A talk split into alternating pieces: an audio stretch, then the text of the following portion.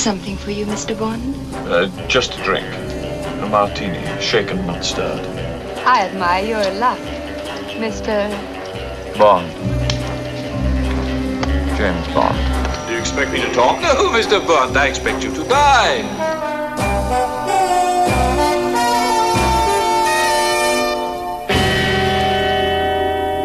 Salut, c'est Thibaut et on se retrouve dans le Vodka Martini, notre format spécial consacré à la saga James Bond. Vous le savez déjà si vous avez écouté notre précédent épisode consacré à Dr No, mais si ce n'est pas le cas, je vous rappelle le concept. Pour préparer le terrain avant la sortie le 8 avril prochain de No Time to Die, 25e film mettant en scène le célèbre espion britannique, nous allons revenir chaque semaine sur un épisode emblématique de la franchise James Bond. Et cette semaine, on revient sur un opus mythique, le deuxième de la saga, à savoir Bon baiser de Russie.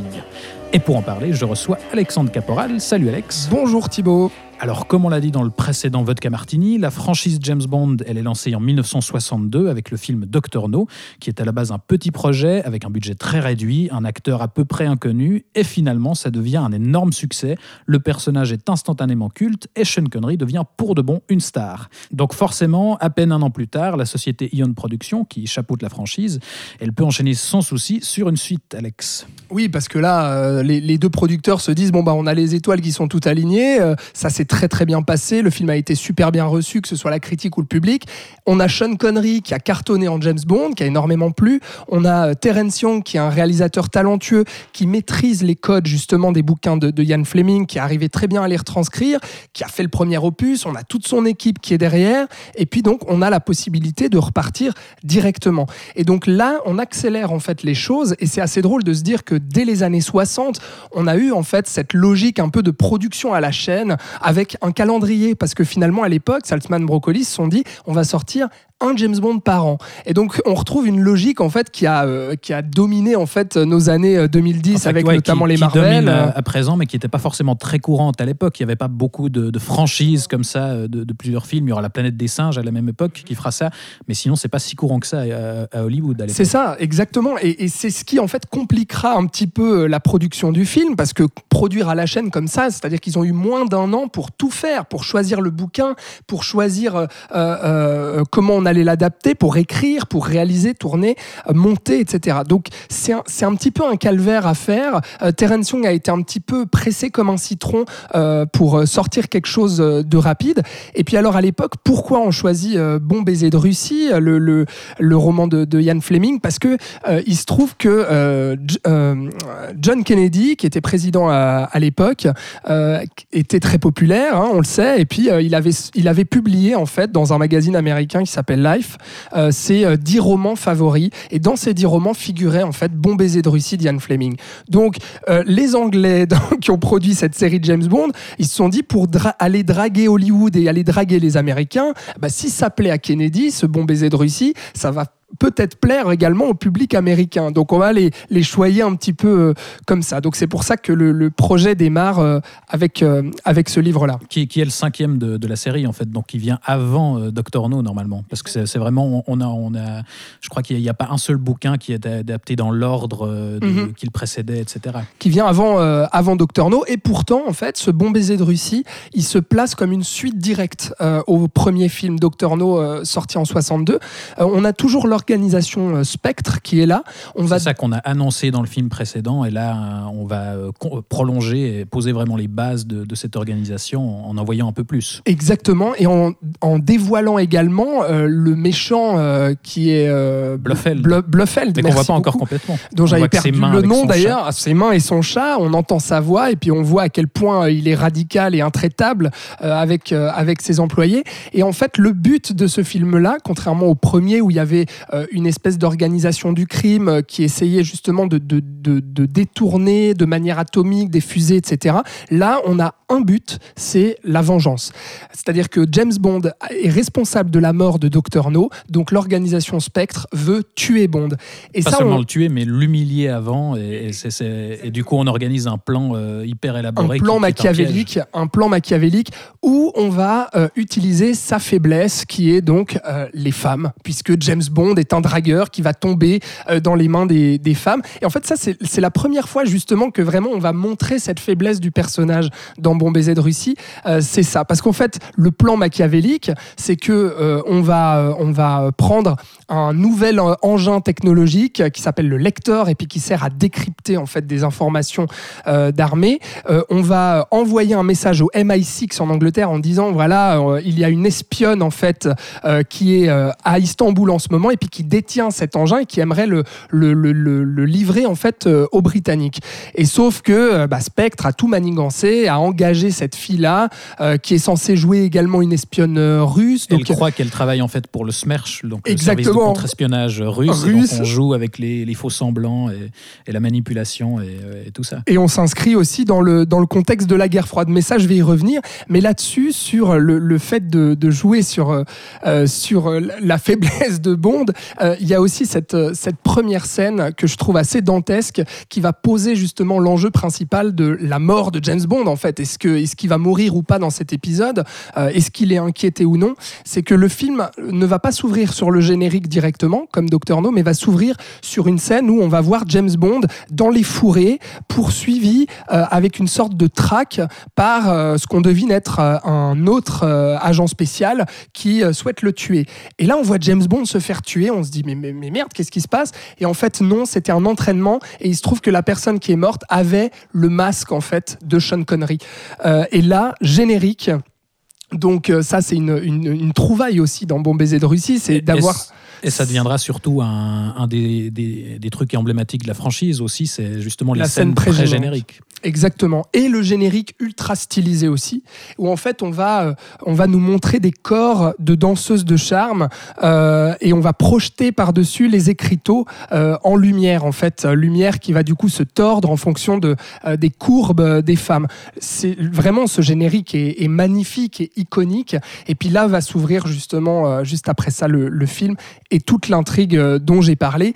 Et vraiment cette faiblesse avec les femmes qui arrivera jusqu'à la fin, ce dilemme où à un moment donné, on a euh, le grand méchant euh, qui, euh, qui s'appelle Grant, qui est le- le- l'espion de Spectre, en fait, qui est envoyé pour tuer James Bond. Qui est joué par Robert Shaw, Ouais, qui jouera plus tard le, le capitaine Quint de, des Dents de la Mer. Oui, effectivement. Et là, qui est, qui est vraiment fabuleux en, C'est ça aussi. en méchant un peu froid comme ça. Ouais, c'est une des grandes qualités de cet épisode, c'est qu'on a aussi un, un vrai antagoniste euh, très solide fa- face à Bond. Et il y a notamment Et qui apparaît très peu hein, aussi. qui apparaît très peu, mais, mais les quelques scènes où il apparaît, il y a à la fin ce- cet affrontement dans le train qui, qui est assez mémorable. euh, Ah, complet. et il marque les esprits immédiatement. Quoi. Bah, il marque les esprits et justement c'est là où en fait ce, ce bon baiser de Russie est important.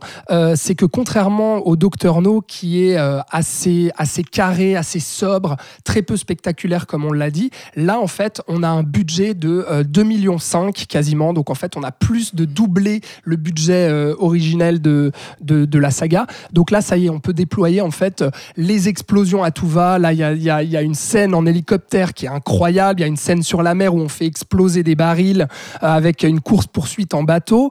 Enfin, en fait, c'est vraiment le, le premier, le premier actionneur, en fait, si on veut, de la saga James Bond.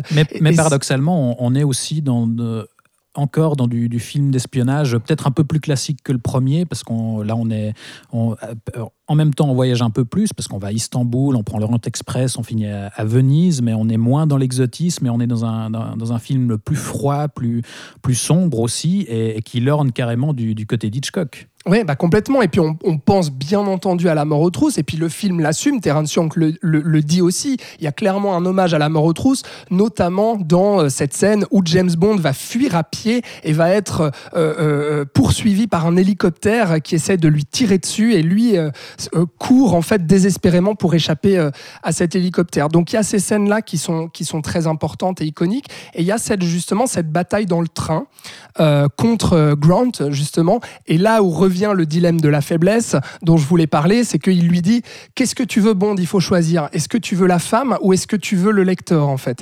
Et là euh, Bond il sait pas trop quoi répondre et puis finalement il va castagner, tu vois. Ça c'est sa réponse, le Bond sauvage de Sean Connery qui va tataner et puis euh, de, de, de manière ultra brillante en termes de mise en scène et de montage Ouais, mais surtout. ça, ça annonce presque les, les mano à mano de Jason Bourne, Ah, hyper cut, hyper euh, brutal. Mission impossible, etc. Là, c'est clair que euh, Bon baiser de Russie est une pierre angulaire là-dessus du film d'espionnage et d'action euh, des, futures euh, décennies à suivre. Et c'est en ça qu'il est important, même si euh, il faut le dire quand même, c'est que étant donné la, la production assez rapide, le film a été a été produit bah, beaucoup. Enfin, le tournage a été ultra rapide. Terence Young a été un peu pressé comme un citron, contrairement à Dr No, il pouvait vraiment se poser et faire ce qu'il voulait. On a eu son monteur Peter Hunt qui a dû reprendre des scènes qui s'étaient trop éloignées du storyboard et qui s'est dit merde, on comprend plus rien avec ces, ces scènes de tournage. Donc il va changer des choses dans le scénario à ce moment-là au niveau du montage. C'est d'ailleurs lui qui décide, je crois, de, de mettre cette scène d'introduction au début, de le faux assassinat de Bond. c'est- Je crois que c'était prévu pour plus tard dans le film, mais il décide de le mettre au milieu et ça pose d'emblée les enjeux euh, de l'intrigue. C'est ça, et qui va inverser aussi euh, la, la présentation de, de Spectre et la, et la présentation justement de l'enjeu avec euh, ce lecteur et avec le fait d'aller à Istanbul, que James Bond doit aller à Istanbul.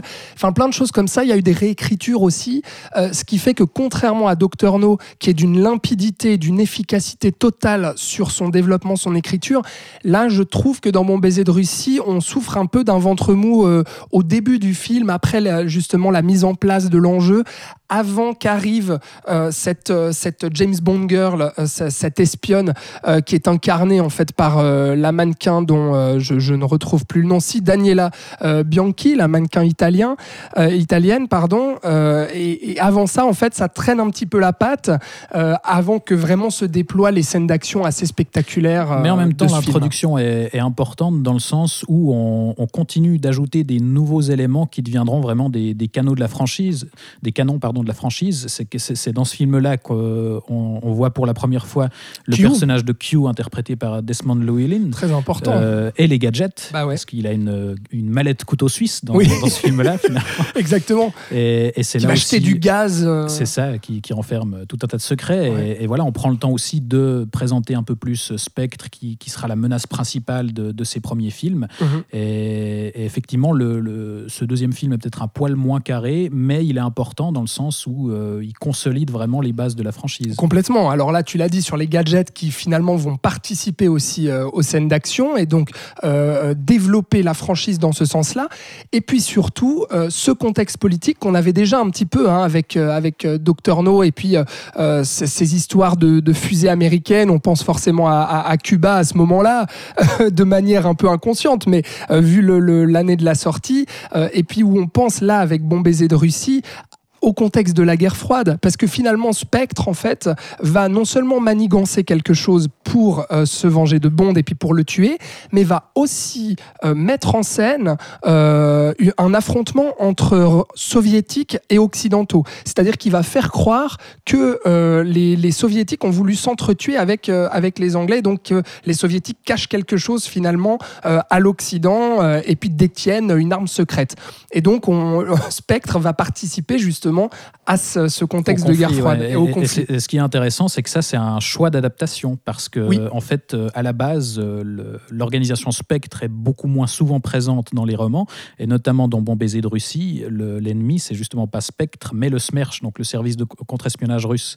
Et là, c'est une décision, on imagine, pour essayer de ne pas euh, attiser euh, le- le- les conflits entre, euh, entre les, les États-Unis et, et la Russie. On décide de faire, de remplacer, enfin, voilà, de faire de, de l'antagoniste Spectre, qui est cette, euh, cette organisation qui n'est ni russe ni Ouais, qui est américaine. extérieure et puis qui finalement en fait elle va provoquer le, la tension euh, la tension de guerre froide donc il est important aussi euh, là-dessus ce film là et qui montre que euh, chaque James Bond qui, suivra en fait va à chaque fois s'inscrire dans le contexte politique actuel et puis va refléter en fait une idée euh, justement euh, historique et politique assez forte et va s'inscrire dans l'actualité.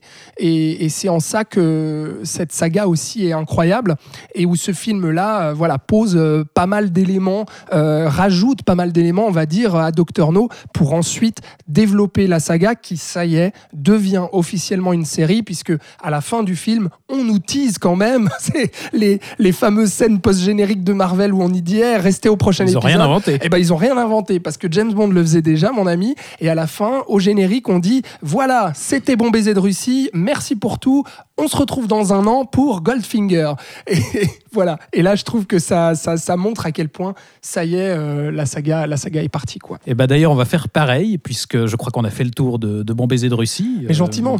merci Alex d'être venu nous en Mais parler. Merci à toi, Thibaut. Et on vous dit également qu'on se retrouve la semaine prochaine pour euh, Goldfinger. Ah bah oui, justement. nous, nous, il y a des délais d'une semaine, c'est pas un an. Oui. On, reste raisonnable. Et on va parler d'un très très grand film Goldfinger. Exactement. Et d'ici là, vous pouvez nous réécouter sur SoundCloud, YouTube, Spotify et autres plateformes. Merci de nous avoir suivis. Ciao, ciao.